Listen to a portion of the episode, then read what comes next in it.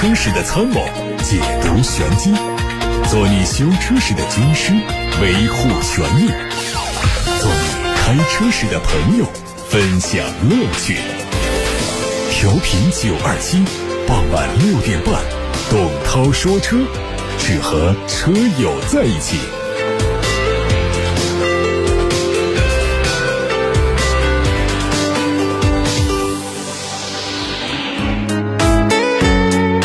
正在下班路上的车友们，晚上好，我是董涛，欢迎听我说车，欢迎在节目里提问。我们先看新闻，中国汽车工业协会发布的最新数据显示，十一月份我国汽车单月产量创下了历史新高，产销量分别有三百零九万辆和二百九十七万辆，新能源汽车单月产销量更是双双突破了一百万辆，车市整体延续恢复增长的态势。新能源汽车市场的占有率已经连续七个月超过百分之三十，市场稳定，而且呈现逐步提高态势。预计今年我国汽车产销量会达到三千万辆以上，创下历史的新高度。这也是我国汽车产销量在二零一七年创历史记录以来，经过六年调整再次创历史新纪录。展望二零二四年，协会预测我国汽车总销量将达到三千一百万辆，同比增长百分之三。其中新能源汽车会达到一千一百五十万辆，同比增长百分之二十左右。汽车出口估计有五百五十多万辆，同比增长会超过百分之十。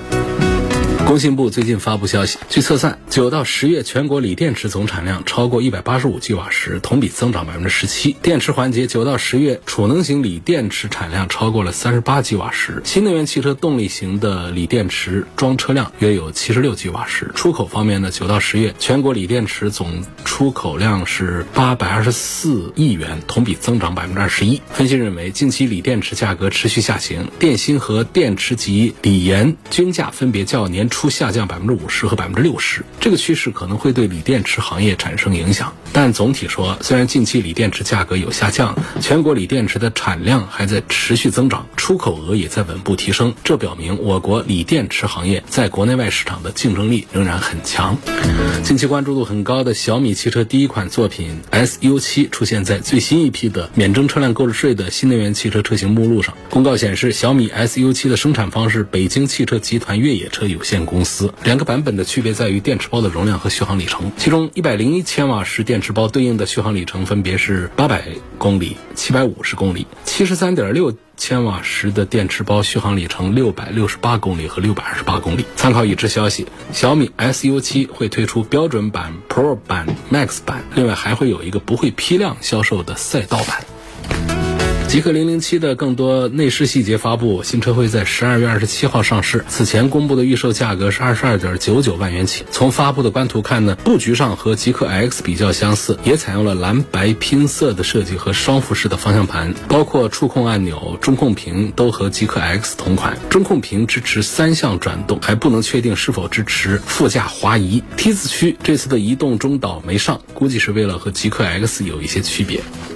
外媒说，IDG 资资本正考虑以七十亿人民币的价格从现有股东手中购买奇瑞控股集团的股份，这可能使得 IDG 资本接触到中国为数不多没有上市的主要汽车制造商之一。知情人士透露，总部位于北京的 IDG 资本正在向投资者筹措资金来进行这一次潜在的交易。奇瑞集团呢，正在考虑简化股权结构，以便重启子公司奇瑞汽车的上市计划。针对充电桩占位问题，小鹏决定再次管理升级，对占位顽固分子不手软，上线严打充电桩。霸位二点零，针对在第一次提醒和罚款后仍然屡教不改的占位者啊，将无法在全国任何一个小鹏自营站正常下降地锁启动充电设备。今年八月，小鹏超充官方发布了严打充电桩霸位的公告，进一步加强场站管理水平，全方位布局监控监测场站情况，增加巡检次数。当发现有霸位的行为啊，会通过信息电话多方提醒占位车主，从占位开始按照每分钟一块钱进行收费，不按时缴费呢，会影响后续在小鹏自充站正常使用。小鹏汽车表示，通过云上监控、线下巡检，自严打霸位一点零上线三个月以来，车辆占位问题环比已经下降了百分之四十。保时捷发布了 Macan EV 的内饰官图，实车在明年初会亮相。内饰呢较燃油版有明显变化，它用了三块屏，中控下方的空调区域保留了一部分实体按键，搭载的增强现实技术的抬头显示功能呢，可以把导航箭头、驾驶员辅助系统、警告等信息虚拟叠加在道路上进行展示。投影出的图像可以覆盖前方超过三十英尺，延伸到八十七英寸，这是目前可用的最大的抬头显示器。长安启源 Q 零五上市开售，五款配置的价格从十一万九千九到十四万九千九。这个车是长安启源序列的第一款 SUV，用一点五升的插混，提供六十公里和一百二十五公里两种纯电续航。在外观方面，看到封闭式的前脸用的是远近一体式的 LED 大灯，整个车头看起来比较规整。它新增了两款纯电车型，启源零七，分别是十六点七九万元和十七点九九万元。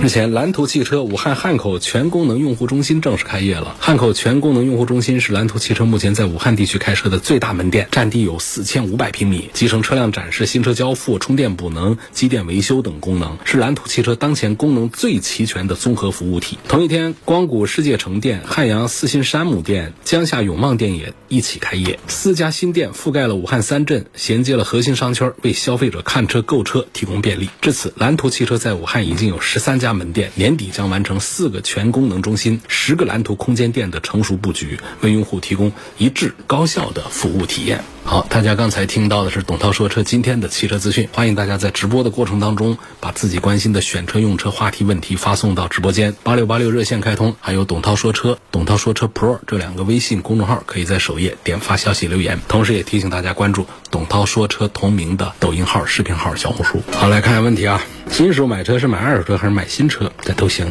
反正不买太贵的车，新手可能在前后保险杠啊这些地方呢，时常会有一些擦碰，也不排除有一些追尾啊，可能会导致更多的一些损失。如果比较贵的车的话呢，实际上还是更心疼一些。所以买一个二手车呢。会是更多新手的选择，它的点在于不是说就便宜一些，而是说我们开一段时间，技术熟练了，可能要不了多长时间。这个时候我们要再换一个车的话，新车你的损失就比较大，二手车的损失再卖损失就会比较小。就从这个角度讲，赞成买一个更容易脱手的那种市场保有量满大街都是的那样的一个二手车。反正贵和便宜就看你的预算来。有的人觉得五万块钱的二手车是便宜的，有的人觉得五十万的二手车是个便宜的，就看你自己的预算来。二手车最大的优点就是，尤其是你储备。开个几年就换一个自己真正喜欢的好一点的车的话，买二手车过几年再出手，你的损失会小很多。这个网友说：“我是你十年的老听友，问一下你这个长安的 CS 七五 Plus 致电 IDD 的六档三离合电驱变速箱是个怎么回事？之前没听说过这种变速器，它的性能稳定性怎么样？能不能买？”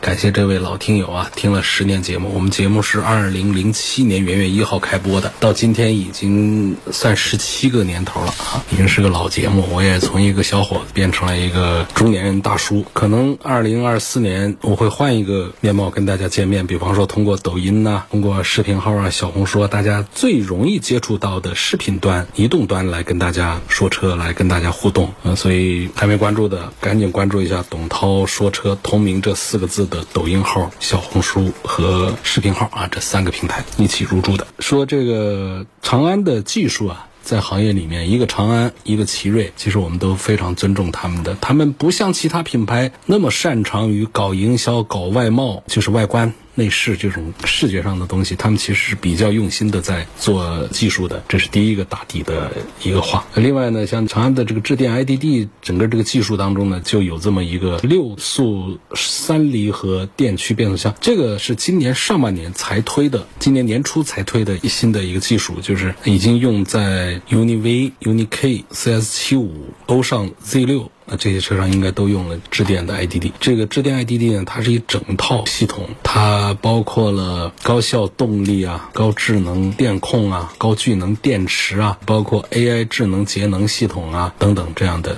那么其中有一个就是六档的三离合电驱变速箱。这东西什么意思？就是在双离合的基础上再加一个离合，就比较容易理解，相当于打个补丁来实现纯电驱动、那发动机直驱和共同驱动这样的几种功能。原理上其实是还是很容易理解，但是呢，大家对于双离合变速箱一直都是其实是有防备的，觉得它的稳定性啊各方面做的是不是不大好，所以大家更希望就是你可以把档位做多一点，但是你离合器你不要搞多了，离合器有一个就够了，那最好不要做这双离合的。但是在这个长安的这一套六速的三离合的这个电驱变速箱上呢，就是我们看到确实在技术上是独一无二的，别家都没有这么做过。然后呢，最重要的就是这些技术呢，我们不用研究说这个车它到底这个技术是什么原理，这个没有多大的意义。我们消费者最关心的实际上是说这个车你带给我的实际驾驶感受好还是不好。那实际试驾感受感觉这不代表稳定性啊，就是从试驾的感觉讲，它还是比较顺滑。比较舒服的，就是无论长途短途，各种驾驶场景可以更轻松的应对。不管是满电还是亏电，它都有一致的性能表现。不管是用油还是用电，都可以有出色的经济表现。就我们看到了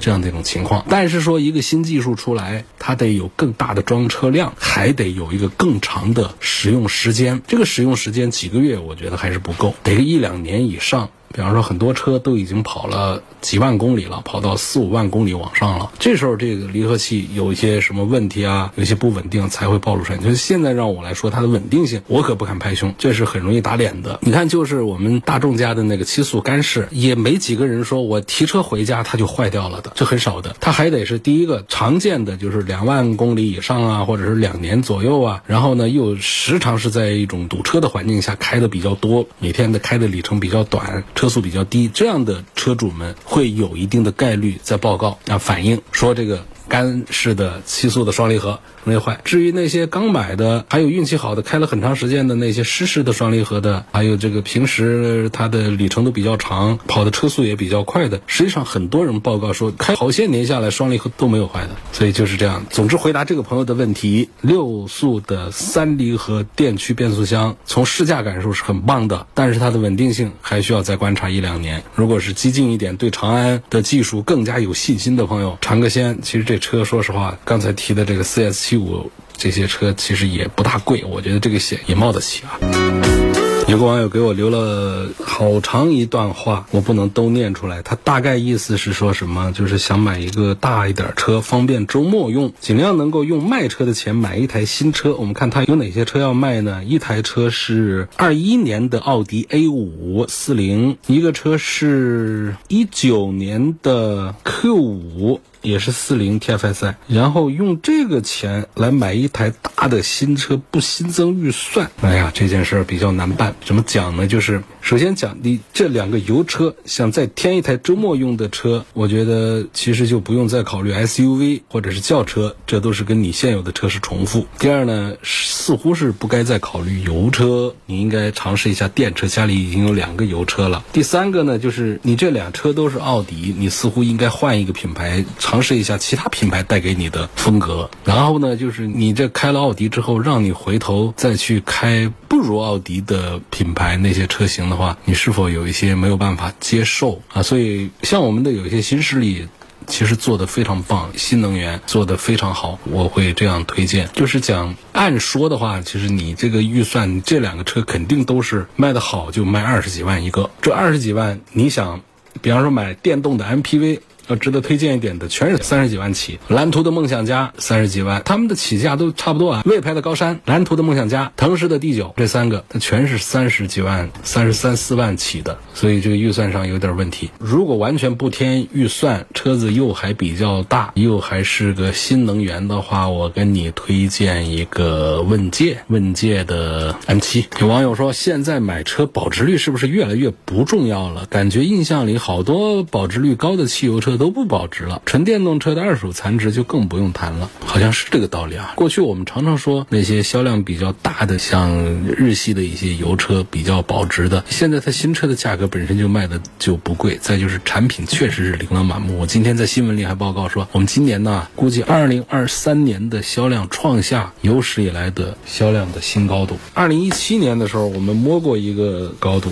这六年调整下来的话，二零二三年估计会超过。三千万辆，把这说开了，意思是说车市销售还是非常的火爆。然后为什么有的就大多数的厂家都觉得日子比较难过呢？是因为两点啊，一个呢就是卖家太多了，品牌车型厂家太多了。虽然说总量有三千万辆，但是多了。你相对于十年前来说，我们的车型、我们的品牌、我们的车企增加了多少？所以呢，僧多粥少。第二个呢，就是价格太卷了，大家都在降价，都在提高配置，在做性价比。这样来的话呢，就是我们过去观念当中的那些，比方说像本田的车呀、丰田的一些车啊，保值率比较好的，在这样的一个新的局势之下，这个保值率似乎就显得不是太重要。但是尽管是这样讲，我们仍然。要排序的话，还是原来的那些保值率排在前面。它保值率没有原来那么好。原来比方说五年下来，保值率不好的就折损一半以上，保值率好的呢可以只折损三成。那现在来看呢，他们值不了三成了，但是他们仍然是排在前面。就是其他车型保值率就更差，那新势力新能源保值率就更差，加一个更字，所以依然还是可以稍微关注一下保值率。现在的保值率的标准呢，跟过去还是一样，比方说它必须得是大品牌，并且销量大；第二呢，它必须得是那种主流价位的。什么意思呢？就是你车子越贵的，它保值率它会越差。你是说这车它是一个十五万，是个二十万左右的，它保值率它自然就好，因为十五二十万这是我们的价格主流区间，或者是价格再便宜的车，它降无可降，也显得保值率高，这是一个价格圈。第二个就是我们的销量，销量特别大那种，满街都是的。比方说，我们就拿到这个新势力新能源当中来说话，卖的好的，它的保值也会好一点啊。大家都说啊，理想的车保值率不好，那你是跟什么比？你要是说跟传统的那些。燃油车比呢，他们是差一点，但是你在新势力这一众当中比，它的保值率已经很优秀、很突出，因为毕竟满大街都是了。那过去前几年的时候就炒得很厉害，说二手市场上一个车怎么样，一个理想保值率不好啊，优惠幅度特别大呀，二手车。你现在再去看的话，实际上它的保值率已经是相对其他品牌、其他新能源新势力来说，已经是非常的坚挺了。奥迪 A6L、凯迪拉克的 CT6，不在乎品牌哪个好，在舒适度、豪华方面、驾驶感受方面，帮朋友问一下，那就是 CT6 了。CT6 你开一开，你感受一下它的底盘，各方面的印象是要比奥迪 A6 要更好一些。但是呢，买奥迪 A6 的人还是要更多一些，因为更多的人还是很在乎品牌。从品牌上讲呢，奥迪和凯迪拉克其实那肯定都不如奔驰、宝马，但在排序上讲呢，这奥迪还是排在凯迪拉克的前面。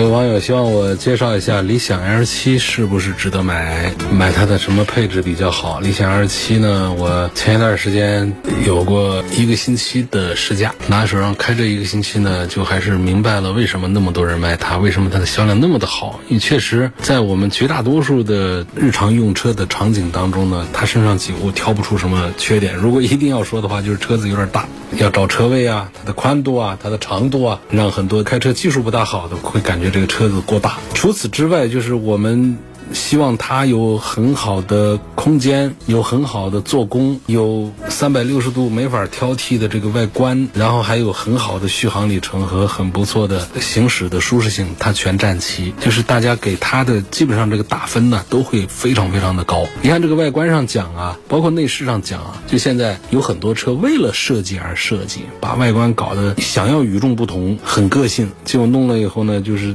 好多人都没有办法接受那种审美，包括。内饰的这种古里古怪的那种设计也是一样，就整个理想它为什么卖的比较好？它在外观内饰的设计上这个拿捏这个度就特别的好，然后就是在车内的这种配置上，让我们一个消费者一个全家在这个车上都感觉到特别的温馨，特别的有档次，然后特别的安静，然后其他的各方面的这种感受就没办法说是这个车，哎呀还有哪儿要怎么再做一下就更好了？就是它的定位非常的精准。配置非常的丰富，它非常符合我们消费者的需求。很多的配置的拿捏让人难以拒绝。我们有一些车型上就是搞一些配置又花了钱，消费者还不买账，觉得是个鸡肋配置。但在这个整个理想 L 七，包括 L 八、L 九啊，这一样啊，就是他们在对消费者的需求洞察上是做的非常的精准的。这真正是从消费者的需求出发，而不是从一个工程师、一个设计师的一个角度要输出我家的什么技术，要输出我家的一个新的一个设计的理念。要输出我工程师的一个喜好，它不是，它是把我们消费者像一个纺锤形的需求一样，这两端比较小的需求，它把它放弃掉，它找这个中间这一段的这个需求，整个在理想的 L 七八九上就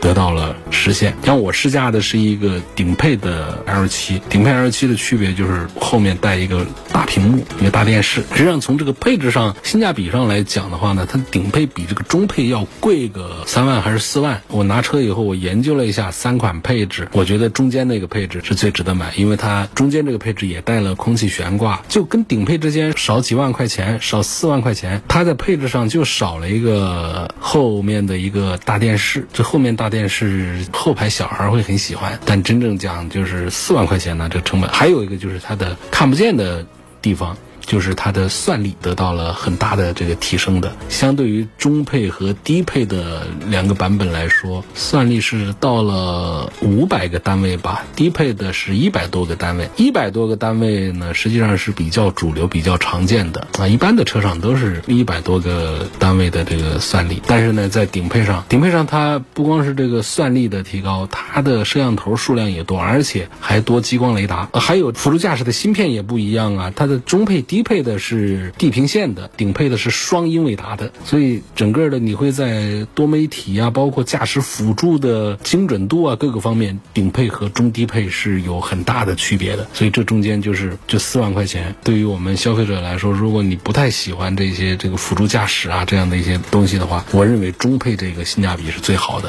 因为它空气悬挂呀、后排的皇后座呀、皮座椅啊、这个续航的动力啊这些方面全是一样一样的，而且常规的这个驾驾驶辅助也都是一样一样的，只是我们有更高的驾驶辅助需求的，你会看上它有激光雷达一颗，一般的这个毫米波雷达就是几百块钱一个，超声波雷达值几十块钱一个，你说那个有十个八个的，它都没值多少钱。激光雷达好像是两三千块钱一个吧。对于车厂来说，配上这个激光雷达不仅仅是成本，激光雷达带来的效果又远又精准，有这一个那顶多少个？再加上它的这个算力啊、芯片的一些区别，它会在驾驶辅助方面要更加的精准。那么，如果我们不看重这些的话，我认为三十三万九千八的这个 Pro 理想 L 七的 Pro 版要比 L 版低配和顶配的 Max 版，我觉得是更值得买一些的。理想 L 七啊，其他配置完全都是一样的。如果我没搞错的话，应该是区别很小很小了。ADAS 辅助灯是个什么东西？是一种安全辅助装置，就是它可以更好的识别车辆前方的路况和障碍物，来降低交通事故的风险。就是它的主要功能体现在像远光灯的自动控制，就是前方路况出现了变化，它智能切换远光、近光灯，不要我们人在那儿切换，我们开起来就更安全。这都是属于安全配置，包括自适应前照灯、自动转向灯啊、弯道照明等等，这些其实。就是都属于 ADAS 辅助灯的的意思，它还是一种状态指示灯，就通过 ADS 高级驾驶辅助系统的工作状态，来帮助我们的驾驶员更好的来驾驶车辆，保障这个 ADS 功能的易用性和安全性。今后呢，这 ADS 的辅助灯它会更加的智能化、个性化，所以我们当在一个车型的配置单里看到 ADS 辅助灯的时候，你就知道它是和安全相关的一个配件就好了，还是很重要、很必要的。像我刚才说到的理想 L7 这。车它其实就是在顶配上才带 ADAS 辅助灯的，在中配、低配上都是没有的。别克 E 五和比亚迪宋 Plus EV 冠军版哪个值得推荐？实际上，我其实有一点想把选票投给别克的 E 五，奥特能平台，通用家做的这个纯电平台，其实从电池啊到行驶技术方面，到驾驶辅助方面、智能辅助方面都做的挺棒的，但是。它有一点点非主流，就像大众家，就像他们一样的，就是好像我们消费者更认可的是我们新势力做的这个纯电动车型。因为你会看到 E 五卖十几万块钱，原来是二十几万，它推了一个低配，其实跟降价差不多意思，配置上没怎么减，然后直接把价格来到了是十五万多还是十六万多，我忘记了，就跟那个宋 Plus 他们的价格都差不多了。但是你要知道啊，这车的轴距要比宋 Plus 大多了，整个车没有。长太多是长了一些，大了一些，然后轴距大多了，然后车内的空间呐，包括整个外观的那种钣金做工啊，你会看到一个合资车企，通用的合资车企，一个新的奥特能平台，似乎我觉得还是能够看得到和我们的新势力之间的一些在基础的造车功力方面的。一些区别。当然，我不是指比亚迪是新势力，就是说一个合资的车做出来是卖十几万块钱这么大一个纯电车，我觉得实际上很愿意把选票投给他，而且他现在销量还不差呢。好，今天就说到这儿吧，感谢大家收听和参与每天晚上六点半到七点半直播的董涛说车节目，欢迎大家在节目时间以外关注董涛说车同名的抖音号、视频号。小红书、微信公众号、微博、蜻蜓、喜马拉雅、九头鸟车架号、易车号、微信小程序梧桐车话等等平台，一定记得关注。关注其中的任何一个，其实都可以挑你最喜欢、最常用的一个平台关注。因为二零二四年说不定就只在短视频里跟大家见面说车，只在手机端网络平台跟大家说车了。董涛说车节目已经从二零零七年一月一号到现在已经有十六七年了啊，该换个地方跟大家说了。明天再见。